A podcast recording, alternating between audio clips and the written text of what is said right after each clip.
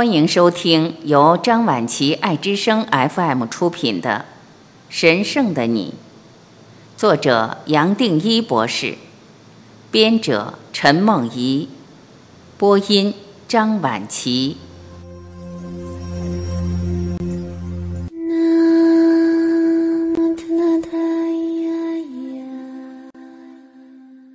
九，萎缩随时在发作。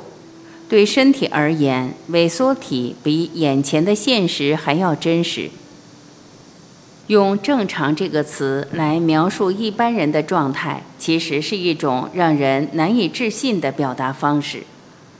我们每一个人都透过我带来的念头过滤这个世界，再透过情绪扩大自己对世界的反应，甚至反弹。这个反应或反弹，唯一的目的就是来保护、滋养我的区隔，不断的让自己和周边分离开来。从错觉，我们取得更多错觉，再透过这个错觉扩大错觉的世界，而这个错觉的世界是把我、你、大家造出一个孤独的隔离。除了念头所带来的虚拟实境。我还提过情绪的角色，种种情绪，尤其负面的情绪，本来是生存的工具，让我们建立一个头脑和身体的桥梁，扩大并加速生理的反应，让人类可以在很短的时间内避开风险，得到生存。可惜的是，经由上万年的演化，我们透过情绪。把一个由虚的念头所造出来的虚的世界扩大了，也把我加倍的扩大。念头和情绪造出来的反弹，也自然让我们身心紧缩，而建立了一个萎缩体。这个萎缩体自然让我们活在一个萎缩态，带给周遭一个萎缩场。这个萎缩体的主力，也就是恐惧。我们每一个人都活在大大小小的恐惧当中，有时候这个恐惧可能大到一个程度，造成瘫痪或冻结，和临床的恐慌发作类似。恐慌发作是让我们过度紧张，甚至让交感和副交感神经系统失衡，而使得我们充满无力感，动弹不得。萎缩发作也可能带来一个类似的效应。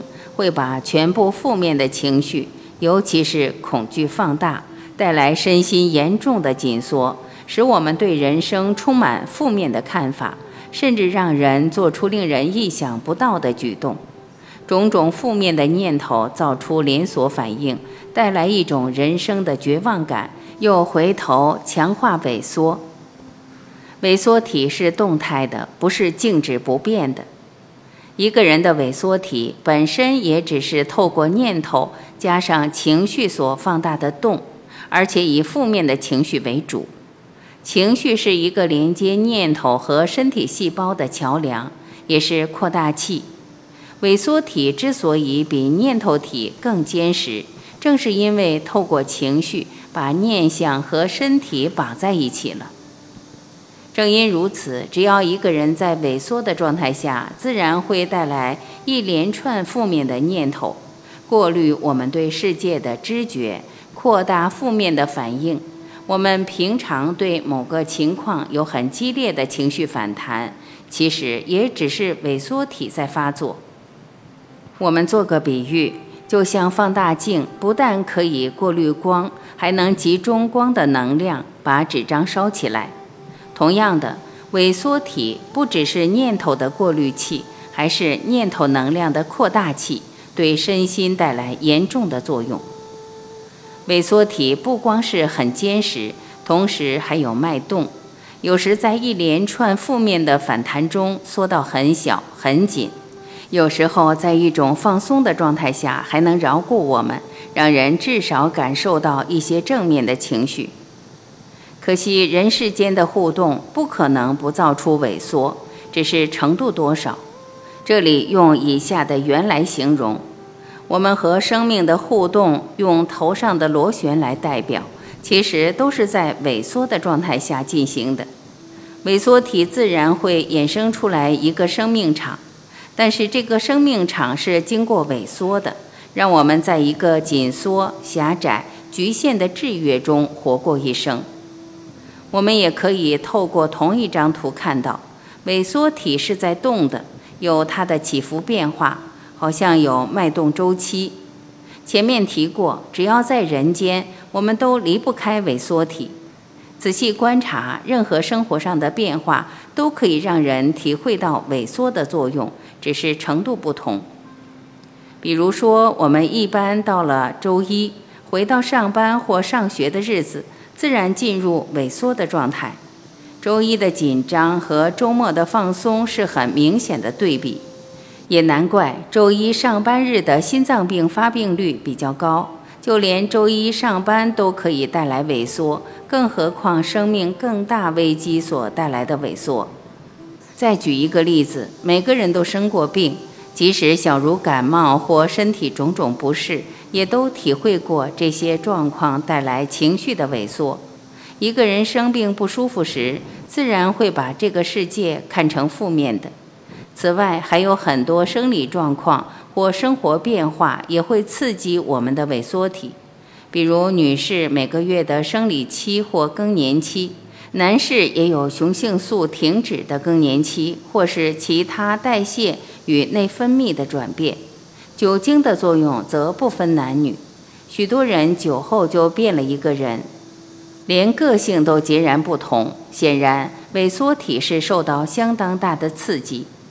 可惜，我通常会利用这种萎缩，再加上反弹，尤其是反弹所扩大出来的反应，来建立自己和周遭人事物的界限。有了界限，更能凝聚出一个我，使得我好像是一个可以独立生存的生命。站在我的立场，甚至是随时期待萎缩体的发作，好让我可以借题发挥。要注意的是。我们跟自己或周遭人士的互动，通常是透过萎缩体在进行的。更进一步了解萎缩体或萎缩场的作用，就像左图所要表达的，人类看世界是透过萎缩体的放大和扭曲。我们跟世界，包括跟自己的互动，也只是透过萎缩体在互动。萎缩体和萎缩体之间，自然会产生共振。而相互扩大或抵消。我们每个人都遇过身边某个人对我们带来特别的刺激或心里不舒服，而加强了自己萎缩的状态。我们也都遇过某个让人特别舒服自在的人，也只是透过他们的生命场，让我们降低自己的萎缩。我跟萎缩体是分不开的，是两面一体。要从萎缩恢复圆满，要把神圣的生命找回来，首先要理解萎缩带给我们生命的限制，可以体会看清自己的萎缩体本身就是从局限跳到无限大，从相对跳到绝对的第一步。